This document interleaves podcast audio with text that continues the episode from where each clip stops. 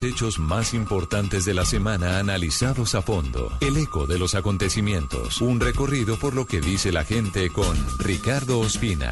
Aquí comienza El Radar en Blue Radio. En la Navidad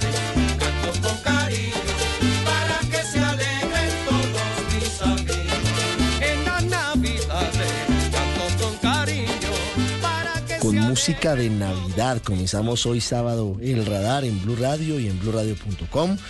Hoy es sábado 16 de diciembre.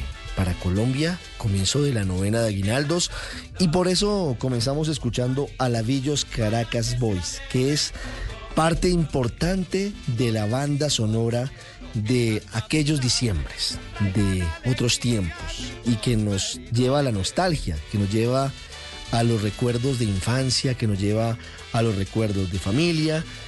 Dos de muchas canciones clásicas de Lavillos Caracas Boys dedicadas a la Navidad. Gran banda venezolana que hoy se presenta en Bogotá, ya les voy a dar detalles.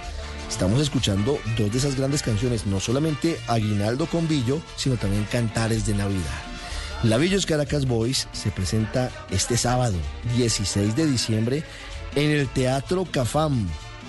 Dos conciertos a las 5 de la tarde y a las 8 y 30 de la noche. Está a tiempo de comprar sus entradas y de disfrutar del concierto. En segundos vamos a hablar hoy, sábado, aquí en el radar, del secuestro que sigue siendo un flagelo que nos afecta a todos. Vamos a hablar con Fabián Arias, que estuvo dos meses secuestrado por el ELN, que fue liberado esta semana y que nos va a entregar su muy sentido testimonio de lo que fue este tiempo en secuestro, en poder de la guerrilla del ELN. Vamos a hablar también de inteligencia artificial y vamos a hablar de noticias del mundo, de conmemoraciones importantes en España que pueden tener espejos en Colombia. Bienvenidos, como siempre, es un gusto saludarlos en el radar en Blue Radio y en bluradio.com.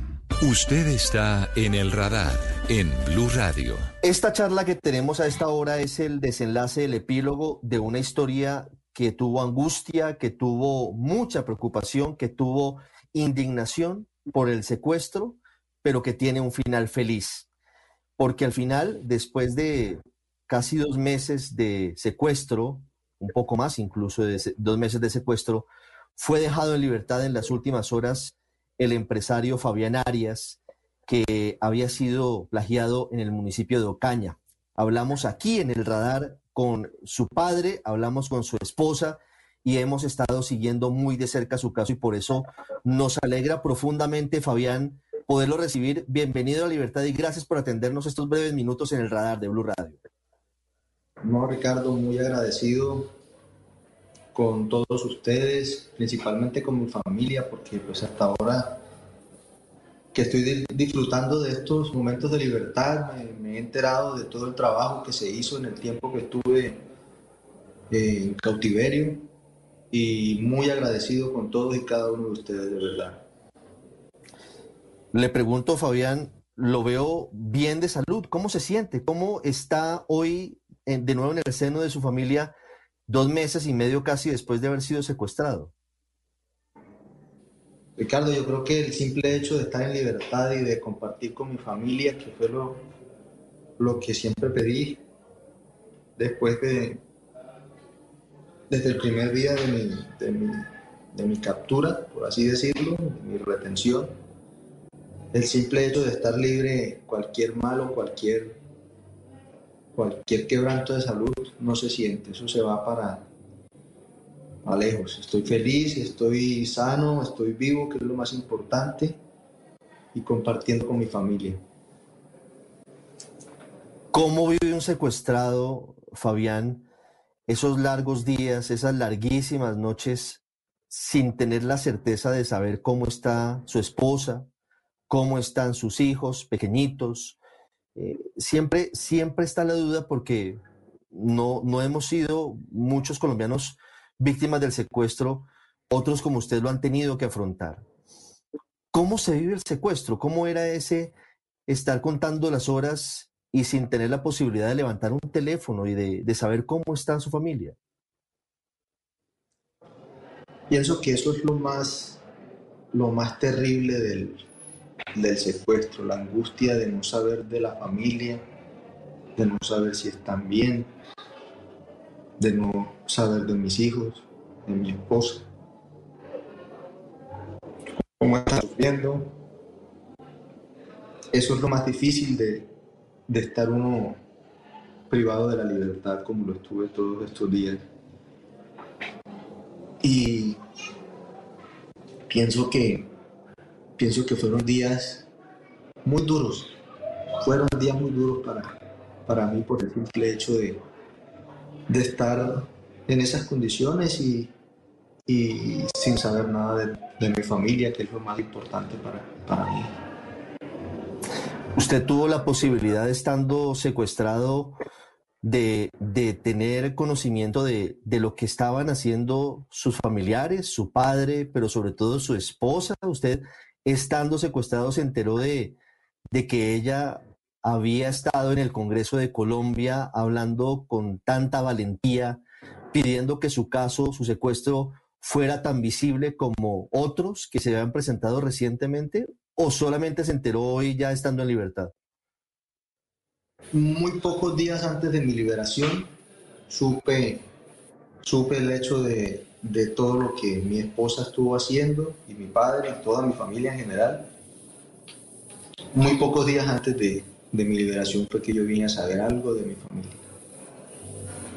Sí. ¿Y cuándo se enteró que iba a ser liberado? ¿Cómo fue ese proceso? La última vez que, que supimos de su caso, estábamos en una situación compleja porque, porque no se había producido ningún tipo de contacto entre sus secuestradores y la familia. Y su familia estaba muy angustiada porque no había ninguna petición, porque no había ninguna interlocución. ¿Cómo se dio el proceso? ¿Cómo supo usted que iba a ser liberado, Fabián? No, yo nunca a mí nunca me, me, tuvieron al tanto de la situación ni externa ni, ni nada, porque pues, eso no lo hacen, ¿no? Uno no le comentan, no, usted se va mañana, usted se va pasado mañana, usted queda libre en 15 días, 20 días, eso no lo dice. Todo, todo el tiempo desde que estuve secuestrado fue la misma zozobra y, y hasta, el, hasta los días de uno perder las esperanzas de algún día salir, ¿no? Yo decía, bueno, pasaron dos meses, van a pasar cuatro, van a pasar seis. Nunca supe la verdad, hasta hoy.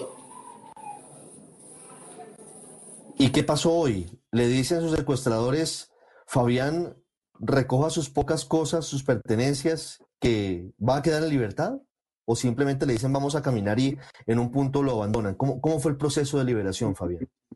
No, no, fue un proceso normal, me, levantaron, me dijeron, vístese porque hoy se va. Hoy se va. Uno pues simplemente muy incrédulo por tanto tiempo.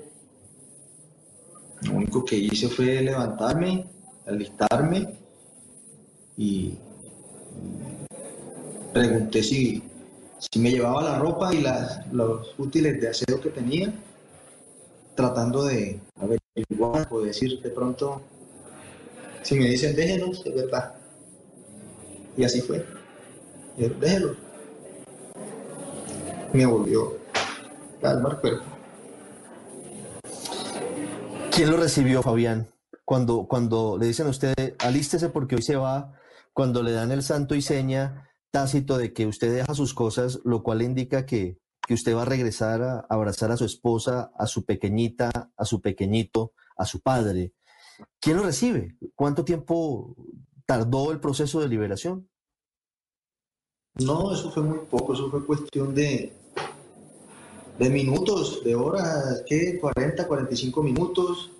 Me recibió mi padre. Fue un momento muy, muy, muy, muy feliz corrí hacia él cuando lo a lejos. Y ya, estaba esperando mi papá, la Defensoría del Pueblo, gente que, que como ustedes estuvo muy, muy pendiente de, de mi proceso y de, y de, mi liberación. ¿Cómo fue el abrazo con, con Ana Milé, con Ana Milena, con su esposa, con su hija? ¿Cómo fue ese momento? No, eso es una, eso es un, Eso es un momento indescriptible. No, no creo tener palabras para describir el sentimiento y la, la emoción que, que se vivió en ese, en ese momento cuando por fin volví a abrazar a mi esposa y a, mi, y a mis hijas, a mis hijos, perdón, mi hija y a mi hijo. Y a mi familia en general, a mi mamá, a mi papá, todas las personas que sé que, que estuvieron sufriendo esto cada, minuto, cada día. ¿Qué piensa de, de, lo que hizo su esposa? Yo la vi en esa sesión del Congreso de Colombia articulando cada palabra y teniendo absoluta coherencia para pedirle al gobierno del presidente Gustavo Petro que hubiese decisiones políticas de las que no vamos a hablar porque no vienen al caso, para que se facilitara su liberación. ¿Cómo ve eso que, que, que hace su esposa en medio de, del desespero y de la necesidad de que su caso se visibilizara, que al final es un elemento importante para que hoy usted, Fabián, esté libre. La visibilidad de los casos de secuestro es algo clave para que, para que puedan concluir el flagelo y estos crímenes. Ricardo, fueron el momento que, te digo que hace días pude ver el, la noticia de mi esposa en el Senado diciendo esas palabras, fueron dos sentimientos a la vez muy encontrados. Me sentí muy orgulloso y la persona más orgullosa de, de contar con mi esposa. Feliz porque por fin supe de ella y de mi familia, sabía que estaban bien. Pero triste por no poder estar con ellos en ese momento. Se los permitió ver ese, ese video, se lo, se lo permitieron ver sus, sus captores, le, le mostraron el video de su esposa en el Capitolio. Sí, sí, señor. Esta historia tiene, como lo dije al comienzo, Fabián, un final feliz.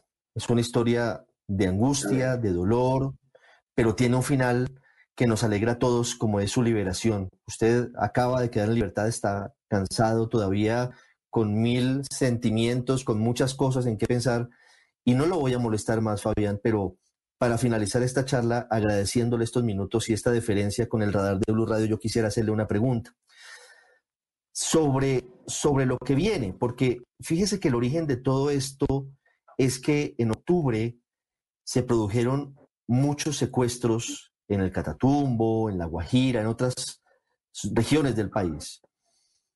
Secuestraron al papá de, de Lucho Díaz, pues, de nuestro goleador, y el país se volcó para pedir esa liberación. Y este fue un poco el contexto de la audiencia en el Capitolio donde estuvo Ana Milena, su esposa.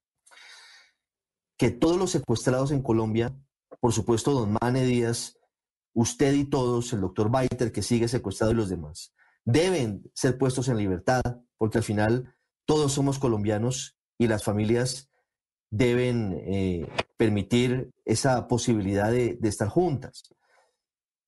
Regresando del secuestro, Fabián, eh, ¿Cómo se puede hacer desde, desde quien ha logrado superar ese infierno el impulso de, de, esa necesidad de que no haya secuestrados en Colombia, de que los visibilicemos a todos y de que se cierre esa puerta hacia un flagelo que genera zozobra e incertidumbre para muchas personas? Ay, Ricardo, esto es, esto es un tema, el secuestro, el secuestro no debe existir nunca más, ni en Colombia, ni en el mundo. Esto es un sufrimiento que no se le desea a ningún ser humano en el mundo. Tiene que acabar ya. La gente no puede volver o seguir haciendo esta, este acto de, de delito contra, contra un ser humano y contra la familia de esa persona. Yo quiero, quiero en estos minutos darles mucha fortaleza a esas personas que siguen privados de la libertad. Que sigan luchando día a día. Que sigan pidiéndole a Dios con mucha fe para que pronto puedan ver su libertad como la vivió hoy. Y a cada uno de sus familiares que nunca dejen de luchar para la muestra un botón hoy, la lucha de mi familia tuvo una recompensa. Le quiero enviar un saludo al papá del doctor Baiter, que siga luchando, que no pierda la fe, que pronto su hijo va a volver con él, sano y salvo, así como yo volví con mi Y para todos, cada uno de los secuestrados, pronta liberación. Fabián Arias, durante dos meses y medio viviendo en el infierno del secuestro, de la incertidumbre, del dolor, hoy, por fortuna, en el seno de su hogar, con su esposa, con sus hijos, con su familia, como todos debemos estar. El secuestro no tiene cabida, lo dice Fabián muy bien, ni en Colombia ni en el mundo. No es ningún arma política y mucho menos es un arma para buscar financiaciones con el dolor de los demás. Fabián, gracias infinitas por estos minutos. Me alegra cerrar esta historia con este final feliz y los llevamos siempre en el corazón a usted y a su familia. Muchas gracias por acompañarnos. Ricardo, muchas gracias a ustedes por todo el, despliegue de, de, de la ayuda que se hizo en pro de mi liberación junto con mi familia. Sepan que estoy muy agradecido con todo lo que hicieron. De verdad que sí. Hacemos una pausa y ya regresamos hoy sábado 16 de diciembre a El Radar. Ya regresamos a El Radar en Blue Radio.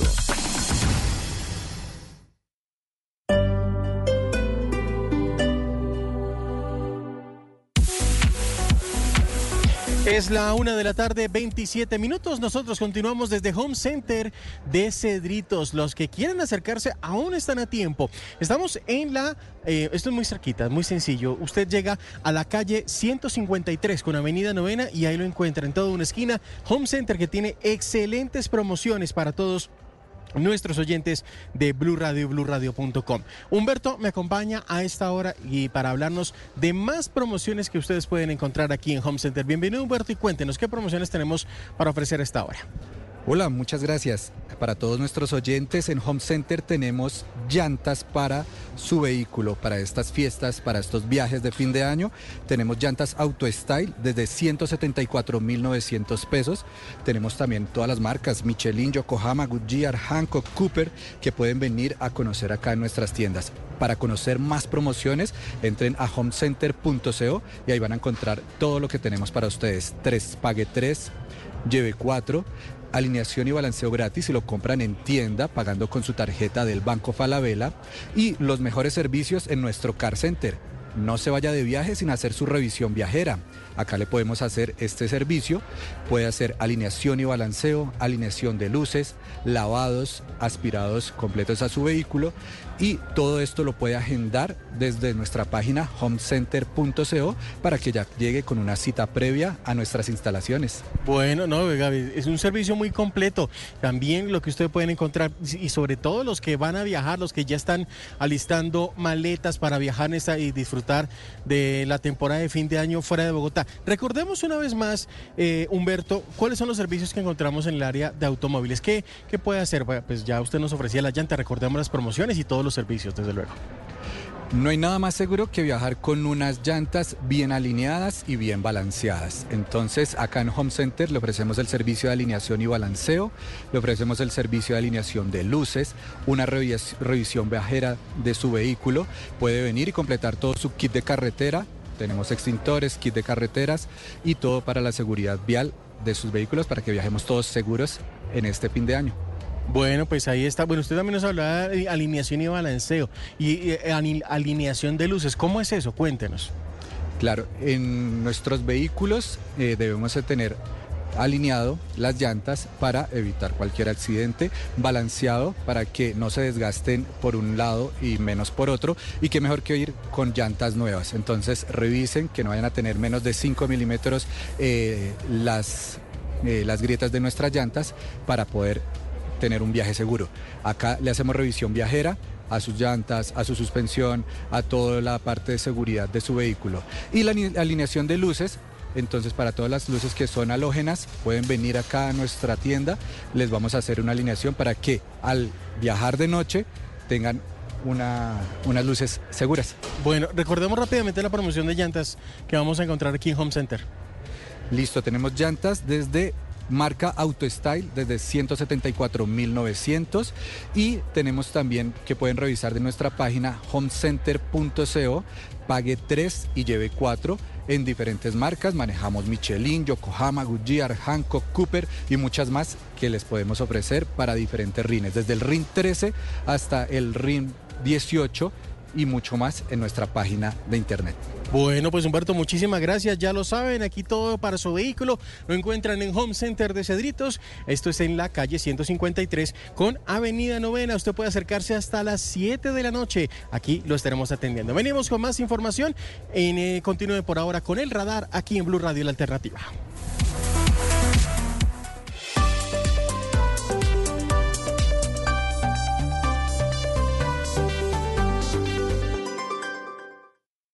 Volvemos con El Radar en Blue Radio. Volvemos hoy sábado aquí al radar en Blue Radio y en BlueRadio.com. Usted está en El Radar en Blue Radio.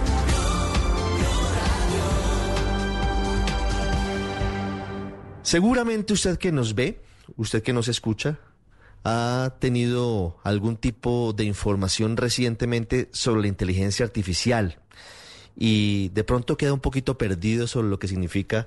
Intentamos explicarles aquí de qué se trata, pero tenemos hoy a una invitada que nos va a hablar sobre cómo desde una universidad colombiana, desde una de las más importantes del país, se desarrolla investigación en torno a la inteligencia artificial. Y eso es bien interesante porque lo que está pasando hoy en el mundo con esa revolución tiene que entenderse desde Colombia, desde luego, y tiene que aplicarse.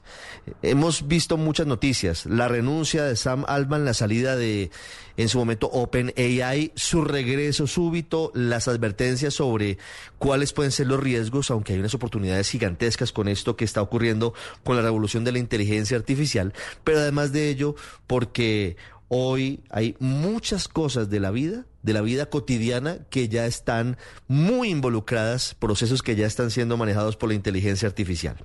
Hoy hablamos de Sinfonía. Sinfonía es el Centro de Investigación en Inteligencia Artificial de la Universidad de los Andes.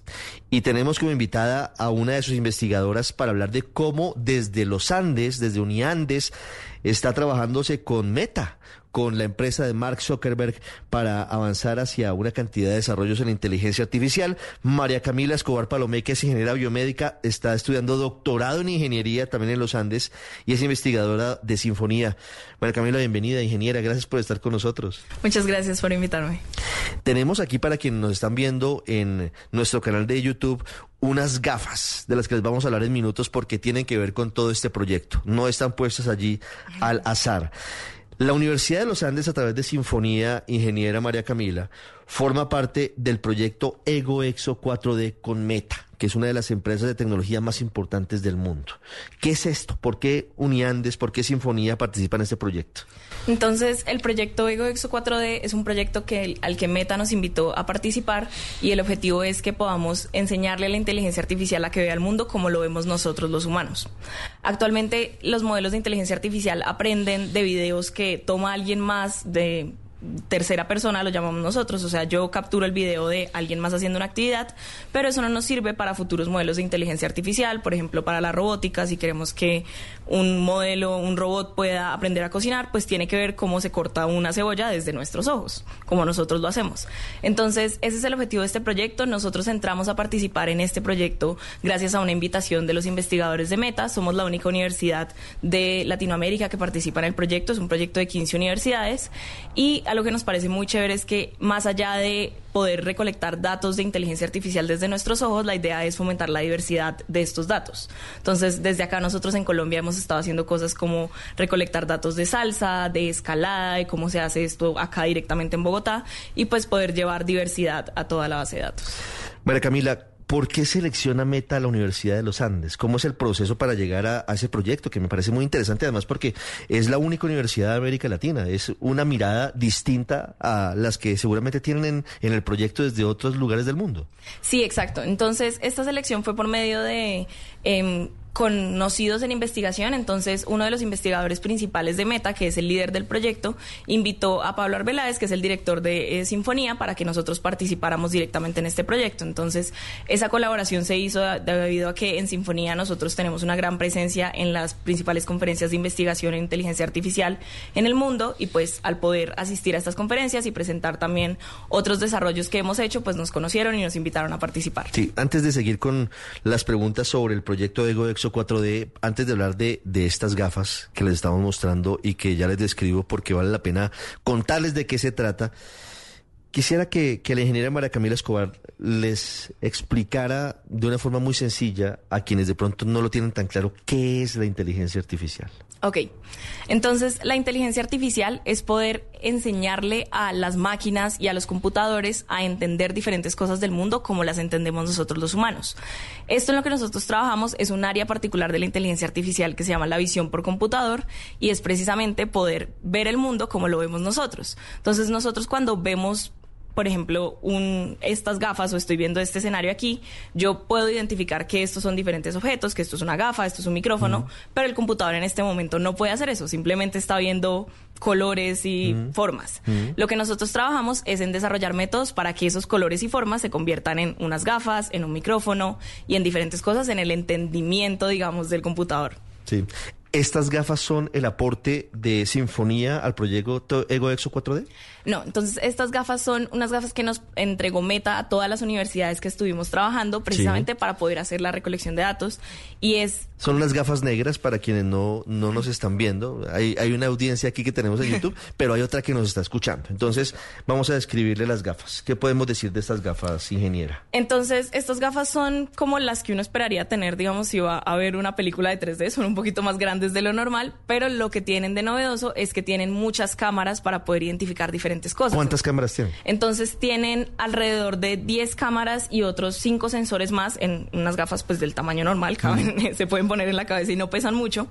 Y son muy interesantes porque nos permiten ver cosas como, como vemos nosotros, que es la visión a color. También tienen dos cámaras a los lados que nos permiten ver como vemos nosotros los humanos para identificar las cosas en 3D. Entonces es comparar la vista que tenemos desde el ojo izquierdo con el ojo derecho. Estas gafas hacen lo mismo. Y también tienen unas cámaras hacia adentro que están mirando hacia dónde se mueven nuestros ojos. Entonces son muy interesantes porque nos permiten ver qué es en lo que las personas se enfocan cuando, por ejemplo, están haciendo una actividad. Además de eso tienen micrófono para poder capturar pues lo que estamos diciendo y lo que está pasando en el ambiente y tienen un dispositivo que permite ubicarlas en el espacio. Entonces permite saber cómo dónde estamos parados en este momento y hacia dónde nos estamos moviendo. ¿A dónde van los datos que recogen las gafas? Entonces estos datos se eh, descargan directamente en unos servidores que son como donde nosotros manejamos los datos eh, de manera segura y después eh, se trasladan al equipo de Meta. Sí. ¿Y el aporte de Sinfonía específicamente en qué consiste para este proyecto Ego Exo 4D? Entonces, el aporte de Sinfonía es específicamente ser parte de las universidades que recolectaron los datos. Entonces, ¿qué tipo de datos estamos recolectando nosotros? Nosotros en Sinfonía eh, creamos un sistema en el cual recolectamos datos de escalada, de baile, eh, particularmente de clases de salsa, también de cocina y de básquetbol. Entonces, la idea es que nosotros hicimos pues una recolección a través de todo el año pasado de diferentes lugares de personas haciendo estas actividades. ¿Con estas gafas? Con estas gafas. Sí. Y ustedes recogieron la información, la data. Exacto. Adicionalmente, entonces también estamos trabajando en los modelos de qué vamos a hacer con esta información, porque pues ya los tenemos, pero lo que se espera en el futuro es que esto nos pueda ayudar a hacer cosas como la realidad aumentada, que es ya no que las gafas solamente eh, graben, sino que podamos tener en la pantalla, por ejemplo, información de si yo voy a jugar tenis, cómo acomodo la raqueta para que ese sea el movimiento correcto o diferentes cosas. ¿Quiénes fueron las personas seleccionadas para hacer escalada con las gafas, salsa con, con las gafas? Me parece interesante además porque ese es el toque latino que le interesa sobre todo a Meta. Es decir, no, no las costumbres de los estadounidenses o de los europeos, sino de, de cómo se puede llevar lo que significa una, una, una rutina o una actividad de, de un latinoamericano a la inteligencia artificial. ¿Quiénes son los modelos y cómo lo hicieron? Sí, entonces para nosotros escoger esto, nos salíamos directamente con academias de escalada y de baile, eh, particularmente con Ile Danza de Baile Mm. y con Zona de Bloque, que es una de las mejores academias de escalada en Bogotá. Y la idea era pues conseguir a los mejores escaladores Mm. de Colombia. Por ejemplo, para Zona de Bloque lo que hicimos fue una competencia de escalada donde trajimos a escaladores de todo Colombia e incluso creo que llegaron algunos internacionales Mm. a participar en el proyecto porque queríamos tener los datos de las mejores personas en Colombia. Lo mismo en baile, pues eh, recolectamos datos de los mejores bailarines que había en salsa en Bogotá. Y fue muy interesante porque precisamente nos permitía ver la diferencia entre lo que tenemos en Latinoamérica y lo que hay en otros lados. Claro. También recolectamos actividades como cocina, donde en este momento se estaban recolectando en Japón, en India, en Estados Unidos. ¿Qué tipo de cocina? eh, fue bastante sencillo porque necesitamos tener modelos como que puedan avanzar después. una, cocina, una cocina normal de un colombiano. Sí, exacto. Entonces fue eh, hacer un desayuno, hacer unos huevos revueltos. Mm. Algo muy interesante es que fue hacer café y pues nos dieron la libertad de hacer el café como quisiera la persona. Entonces Sí. pues teníamos más diversidad que en otros lugares. Bien interesante esto. Eh, ¿Y en dónde se hizo la escalada, por ejemplo? Se hizo directamente en zona de bloque, en el gimnasio el de gimnasio. ellos. Nosotros adaptamos todo el lugar, entonces para hacer estas grabaciones necesitamos no solo la- eh, las gafas que ven acá, sino también un set de varias cámaras que los graban eh, Mm. como de manera exterior a las personas. Y pues adaptamos todo el set de escalada para poder hacer eso. Sí, genera estos datos recolectados por ustedes. ¿Cuándo van a verse reflejados en el trabajo de Meta? ¿O, o- hacia dónde o cuándo se van a ver reflejados en, en desarrollos tecnológicos desde Meta? Ok, entonces nosotros, además de recolectar los datos, empezamos ya a realizar algunos desarrollos con esto y es empezar a pensar y a proponerle a la comunidad de investigación para qué se pueden usar. Entonces, algunas de las cosas en las que hemos estado pensando y que ya empezamos a desarrollar son eh, tareas como si yo estoy haciendo un plato de cocina, yo quiero identificar cuáles son las partes de eso, entonces en la primera parte preparo los ingredientes, después empiezo a cocinar, después em, si lo sirvo en el plato, poder identificar estos lugares, estas diferentes etapas y en particular una de las que nosotros en Sinfonía participamos mucho fue en poder saber dónde está parada la persona en cada momento y cómo está su cuerpo, la configuración completa del cuerpo. Entonces, digamos, si yo estoy escalando, quiero saber si mi mano está hacia la derecha o está hacia la izquierda, si voy a cuál es el siguiente movimiento que voy a hacer. Entonces, esto ya se está empezando a implementar, ya estos datos se están usando para investigación, de hecho van a estar libres desde el 11 de diciembre para que se puedan utilizar. Cualquier persona en el mundo los puede descargar y la idea es que desde ya empiezan a ser parte de la investigación en Meta y en toda la inteligencia artificial. Bueno, Camila, hay una gran discusión sobre, mm, no sé si esto es, yo creo que esto no es bioética, esto es la ética de la inteligencia artificial, porque estamos hablando de otra cosa. Sí. ¿Cómo se puede eh, hacer lo que significa el desarrollo tecnológico maravilloso que significa esta, la inteligencia artificial, eh, en diferentes ámbitos? Ahora leyendo tanto sobre inteligencia artificial generativa que tiene unas capacidades, no sé si infinitas, pero muy grandes sí son frente a lo que significa el reto de evitar que esa, ese desarrollo de inteligencia artificial vaya o se ponga en contra del humano, que al final es quien lo crea, y es el gran temor que existe. ¿Eso cómo, cómo lo ve usted? Entonces, nosotros desde Sinfonía y en particular en este proyecto fuimos muy enfáticos en que nos gustaría no solamente preocuparnos por la parte de la inteligencia artificial, sino por la parte ética, precisamente como tú lo comentas, y es pensar en, primero, de quién son estos datos y pues si nos están dando el permiso completo de grabarlos, por supuesto, al momento de grabar no podía estar nadie más alrededor que no hubiera autorizado, porque pues uno de los riesgos grandes que tenemos es que cuando estas gafas eh, salgan al mercado, digamos, pues vamos a estar grabando personas en todos los lugares, entonces algunas de las cosas en las que trabajamos para poder mitigar estos riesgos son cosas como poder anonimizar a las personas, entonces cualquier persona que no haya dado la autorización de aparecer automáticamente se le borra um, la cara, la Obvio. información, también poder borrar la información de, no sé, si yo estoy con estas gafas y entro a mi celular y pongo la clave o voy a pagar con la tarjeta y saco la tarjeta de crédito, entonces poder guardar esto. Y ya en la parte del desarrollo de los algoritmos, nosotros siempre estamos pensando en cómo podemos hacer para asegurarnos primero de que el modelo sí esté haciendo lo que queremos que haga y pues de tener la seguridad de que nosotros seguimos manteniendo el control Obvio. como de cuáles son todos los avances. Obvio, ¿existen riesgos? Esto ya es en general, no frente al proyecto. Sí. ¿Existen riesgos grandes frente a la inteligencia artificial y su futuro? En el, en el sentido de que eventualmente puedan llegar a mandar al humano y no el humano mande la inteligencia artificial. Yo creo que sí existen, pero no en el sentido tan como distópico que generalmente lo pensamos de que No, llegue no es, un no es el sueño de la película de que los robots se convierten en una legión en contra de los humanos. Exacto, a mi parecer no es tanto ese riesgo de que los robots van a, vayan a ir en contra de nosotros, sino precisamente algo que, pues a mi parecer ya está empezando a pasar con el celular y es el riesgo a uno estar 100% dependiente. Entonces, al tener algo como una, unas gafas que me muestren a mí todo, pero que también me puedan mostrar propagandas cada vez que yo me mueva y que me digan por qué no compra esta cosa y por qué no compra esta otra, entonces siento que el riesgo en este momento y algo en lo que nosotros estamos trabajando activamente es más en el riesgo de uno siempre estar en estas como dispositivos virtuales y no tanto el riesgo de que nos puedan como Claro. atacar o irse en contra de nosotros, porque eso sí creo que en este momento desde la investigación no creemos que haya un riesgo en ese sentido, aunque todo todavía no son tan inteligentes, todavía aprenden solo lo que uno les El enseña. objetivo de Meta es que estas gafas algún día próximamente, no sabemos cuándo, estén disponibles para ser compradas, adquiridas y ser usadas por, por no solamente en trabajos investigativos académicos, sino para el público. Exacto, entonces Este es el prototipo inicial que están trabajando desde Meta. Mira lo interesante. Este es el prototipo inicial y la idea es que en un futuro Mm. puedan servir para diferentes cosas, no solamente para poder utilizarlas en investigación, sino por ejemplo para aplicaciones médicas, para un médico que necesita un apoyo en una cirugía o una persona que no tiene toda la experiencia, pero otra persona la puede ayudar desde otro lugar, que es lo que nosotros llamamos la telemedicina. Diferentes cosas se podrían utilizar. Ah, pues es una maravilla todo lo que tiene que ver con los desarrollos tecnológicos, con los avances en la investigación y es realmente un orgullo que la Universidad de los Andes esté trabajando en este proyecto desde Sinfonía, desde su Centro de Inteligencia Artificial. Ingeniera María Camila Escobar, muchas gracias por habernos contado acerca de este trabajo tan interesante, por habernos traído el prototipo en el que se está trabajando por parte de Meta con 15 universidades del mundo, entre las cuales está la Universidad de los Andes, y estaremos pendientes a los desarrollos. Muchas gracias. Súper, muchísimas gracias.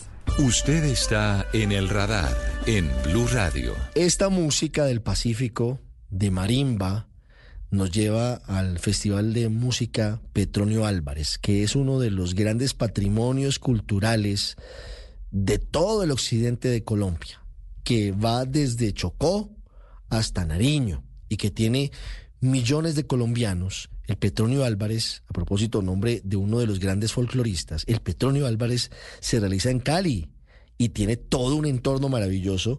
Y ese Petronio Álvarez, en el marco de la estrategia de divulgación de Colombia en el exterior que lidera la Cancillería, llegó a Estados Unidos, llegó a la embajada en Washington, don Andrés Urrego, con el informe.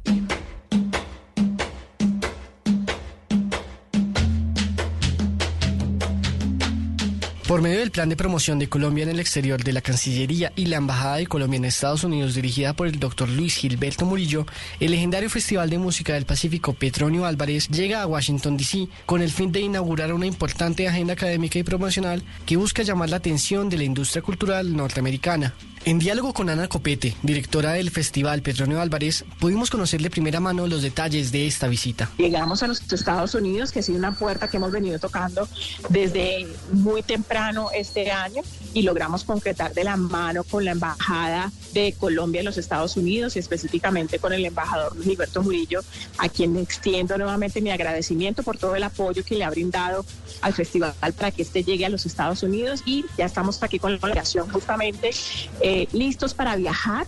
Vamos a tener una primera participación muy específica dedicada a empresarios de los Estados Unidos y dedicada a eh, los promotores turísticos de los Estados Unidos y a la academia. Eh, también tendremos, por supuesto, un encuentro con empresarios eh, afroamericanos interesados en la cultura, interesados en la música, interesados en, en el patrimonio del Pacífico colombiano y cerraremos con un concierto en la casa de la Embajada de Colombia en los Estados Unidos, de la mano con Canalón de Tumbiquí, que es esa agrupación que está acompañando esta llegada a los Estados Unidos del petróleo en esta ocasión. Estados Unidos sería entonces el tercer país que recibe la visita de la Casa Grande del Pacífico luego de que la delegación del petróleo visitara Sudáfrica y Brasil, países donde se dejaron establecidos distintos acuerdos de intención que permiten la divulgación e intercambio de músicas y saberes.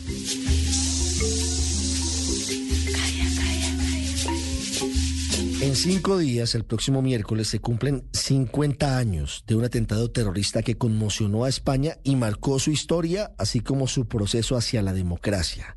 El grupo terrorista ETA asesinó al entonces presidente del gobierno Luis Carrero Blanco en una acción que medio siglo después sigue despertando la curiosidad de investigadores y periodistas. Enrique Rodríguez con esta pieza histórica, con esta maravillosa crónica hoy sábado. El jueves 20 de diciembre de 1973 amaneció frío en Madrid y el principal foco informativo de ese día estaba en la sede del Tribunal de Orden Público, donde debía comenzar el proceso 1001, el juicio a los líderes del sindicato Comisiones Obreras, vinculado con el Partido Comunista de España, la que en la práctica era la fuerza más poderosa de la oposición al declinante régimen del general Franco. Ese juicio, antes de comenzar, ya tenía una importante repercusión internacional, amplificada, entre otros medios, por Radio España Independiente. Además de por nuestras habituales ondas de 19, 25 y 26 metros, transmitimos todos los días por estas ondas volantes sin interferencia. Que aquella mañana ponía el foco en la persecución política que se sufría en España desde 1939. Faltan solo unas horas para que dé comienzo el proceso 1001. A las 10 de la mañana comparecen ante el Tribunal de Orden Público Diez compañeros sindicalistas en un juicio que fuentes jurídicas califican como el proceso político más importante de los últimos tres años. Sin embargo, la verdadera historia de ese día se estaba empezando a escribir a unos dos kilómetros de la sede judicial de la Plaza de las Salesas. Esa mañana, como todas, el presidente del gobierno español, almirante Luis Carrero Blanco, había escuchado misa en la iglesia de San Francisco de Borja, en el número 104 de la calle Serrano, frente a la Embajada de los Estados Unidos en Madrid. Carrero llevaba dirigiendo el Ejecutivo español desde junio de ese mismo año, tras toda una vida de servicios al régimen de Franco. Soy un hombre totalmente identificado con la obra política del caudillo. Mi lealtad a su persona y a su obra es total, clara y limpia. La prensa de la época lo definía como un franquista de primera hora, poseedor de una relación con Franco que iba desde la más íntima confidencia política hasta la sintonía personal. Al terminar la misa, la caravana presidencial enfiló la calle Serrano con destino al domicilio del presidente en la calle Hermanos Becker. La comitiva la formaban un vehículo camuflado de la policía y el Dodge Dart donde viajaba el presidente del gobierno, acompañado por su conductor, José Luis Pérez Mojena, y por su escolta, el inspector de policía Juan Antonio Bueno Fernández. A las 9 de la mañana, 27 minutos y 50 segundos, los vehículos circulan a la altura del número 104 de la calle Claudio Coello, donde un coche mal aparcado les obliga a reducir la marcha.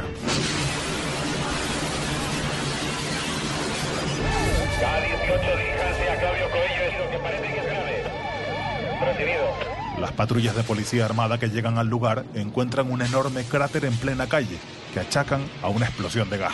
Vamos a ver, R22, ¿a qué se ha debido esta explosión? Adelante. Vamos a ver, efectivamente ha habido una explosión de gas. Yo estoy junto a ellos. Ya están los bomberos con esto y con, con coches enterrados. A pocos metros del cráter, aún conmocionados por la explosión, aparecen los escoltas del presidente del gobierno que viajaban en otro vehículo. Tienen heridas superficiales y están preocupados porque el coche de Carrero Blanco no aparece. Pregunte si al presidente del gobierno le ha ocurrido algo o no. Los funcionarios del coche de escolta han resultado, han resultado heridos y estamos tratando de localizar el coche del presidente. Paralelamente, los testigos cuentan a esos agentes que la explosión ha afectado de lleno a un vehículo. Según nos informan, aquí también en el lugar del suceso dicen que un coche que le ha cogido la explosión de lleno y que lo ha subido hasta la azotea. Acaban de subir los bomberos, llevaban tres ocupantes. Minutos más tarde, ese coche aparece dentro del edificio de la sede de los jesuitas. Bien, bien recibido. Adelante, K20, adelante. Ha volado unos 30 metros y tras golpear una cornisa ha caído a un patio interior. Vamos a ver, parece que el coche que hay en el tejado es el del presidente del gobierno y parece ser que está muerto. En medio de toda esa confusión, nadie repara en un detalle, y es que segundos después de producirse la explosión, dos personas vestidas con ropa de trabajo han abandonado precipitadamente la calle. Son las mismas que a primera hora de esa mañana habían colocado un cable por toda la acera y que entraba hasta el sótano del número 104. Esos dos hombres eran Jesús Sugarramurdi, alias Quiscur, y José Miguel Beñarán, alias Argala. Quiscur había dado la señal Argala, quien subido a una escalera detonó el explosivo en el momento en el que el Dodge Dart 3700 GT pasaba por encima de la carga de 75 kilos de goma 2, el explosivo predilecto de la organización terrorista ETA de la que ambos eran miembros. En los primeros momentos de confusión, la explosión de gas parece ser la línea principal de investigación.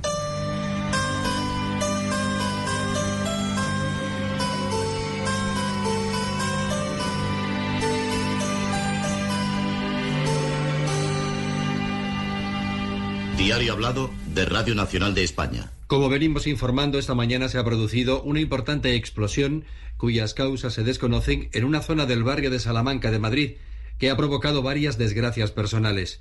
El presidente del gobierno, almirante don Luis Carrero Blanco, que pasaba en su coche camino de su despacho, ha sufrido graves heridas a consecuencia de las cuales falleció poco después de ser ingresado en una clínica. Y el gobierno, ahora descabezado, trata de sostener esa versión a toda costa, a pesar de que las primeras investigaciones apuntan sobre el terreno a un atentado, particularmente cuando en el lugar de la explosión se descubre un túnel construido desde el bajo del número 104 hasta el centro de la calle, donde reposaba el explosivo bajo tierra. Esta raya en la pared sirvió a los asesinos como señal de referencia para accionar el dispositivo automático en el instante preciso en que el automóvil en que viajaba se situó sobre la carga explosiva. La versión del accidente se mantiene hasta las 7 de la tarde, cuando el gobierno confirma el atentado. Aunque no será hasta la medianoche cuando se oiga una voz oficial en radio y televisión. Desde el dolor de España, que ha perdido a uno de los hombres que con más lealtad y fidelidad la ha servido, quiero dirigirme a la nación. La del presidente en funciones, Torcuato Fernández Miranda. Las investigaciones realizadas demuestran que el almirante Carrero Blanco, presidente del gobierno, ha sido asesinado. Ha sido víctima de un atentado criminal. Las investigaciones posteriores concluirían que ETA comenzó a planificar el atentado de Carrero Blanco un año antes, cuando Argala inició sus viajes a Madrid, donde fue informado sobre la magra escolta del presidente. Y si bien la primera opción de los terroristas fue un secuestro en la iglesia de los jesuitas, finalmente la banda optó por el atentado, que explicó en una rueda de prensa celebrada en Francia seis días más tarde. Carrero Blanco pasatzen segonian, ni dano bolígrafo genuen En este aniversario, el magnicidio ha vuelto a despertar el interés periodístico y con él han resucitado las teorías de la conspiración en libros, tribunas de prensa y documentales. Pero alguien mucho más poderoso que ETA lo sabía y dejó hacer. Es la implicación de la CIA en el atentado facilitando explosivos e información, uno de los argumentos más citados estos días, aunque sigue sin haber una sola prueba que apoye esa teoría, más allá de la circunstancia de que un día antes de su muerte, Carrero se reunió en Madrid con Henry Kissinger, un encuentro donde no hubo sintonía entre ambos. A Luis Carrero Blanco lo sustituyó al frente del Ejecutivo español Carlos Arias Navarro, su ministro de Gobernación, responsable, en última instancia, de la grave cadena de errores policiales que propiciaron la muerte de Carrero, al no detectar que ETA cavó durante meses un túnel bajo una calle, donde cada día pasaba el presidente del gobierno, a escasos metros de la Embajada de los Estados Unidos. El gobierno, simplemente a través de las fuerzas de orden público y de seguridad, dispone de elementos más que suficientes para aplastar inexorablemente cualquier intento de subvertir, de subvertir o alterar la vida del país. Arias era de una línea más dura que Carrero y sin embargo no pudo impedir que apenas cinco años después la democracia llegase a España. Antes de las noticias hablamos del balance de los mandatarios que están saliendo en este momento, de algunos de ellos premiados, alcaldes y algunos gobernadores en particular. Vamos a conocer la historia del que fue elegido como mejor gobernador en Colombia, líder esta semana en Bogotá, César Moreno. Hola, muy buenas tardes. En la quinta versión del Premio Mejores Gobernantes de Colombia Líder, el gobernador del departamento de Casanare, Salomón Sanabria, fue el merecedor de dos de los premios más importantes de la jornada. El Premio Gobernanza Migratoria, por haber realizado la mejor gestión territorial en atención a la población inmigrante, y como el mejor gobernante del país, esto en la categoría 4, es decir, en departamentos de entre 100 mil y 400 mil habitantes por su destacada gestión en proyectos educativos de salud, turismo y trabajar también de la mano con las comunidades. Aunque no somos un departamento fronterizo, somos un departamento transitorio. Y como lo mencionamos anteriormente, más de 27 mil hermanos venezolanos residen hoy en el departamento de Casanare, con toda la articulación que logramos desarrollar con el gobierno nacional, el ente territorial como departamento, con los alcaldes, los 19 alcaldes del departamento que logramos hacer ese trabajo mancomunado. Así que este reconocimiento es para cada uno de ustedes en el departamento de Casanare. En educación, el gobernador Sanabria deja tres sedes del SENA, cobertura educativa en todo el departamento de Casanare. En salud, tres hospitales entregados, tres que deja con estudios, diseños y presupuesto para que comiencen a construir y mejoramiento de ocho centros de salud. Y en turismo, según el DANE, ha crecido el 58% del PBI en el departamento del Casanare. En Blue Radio resaltamos a todas las regiones del país. El radar en Blue Radio.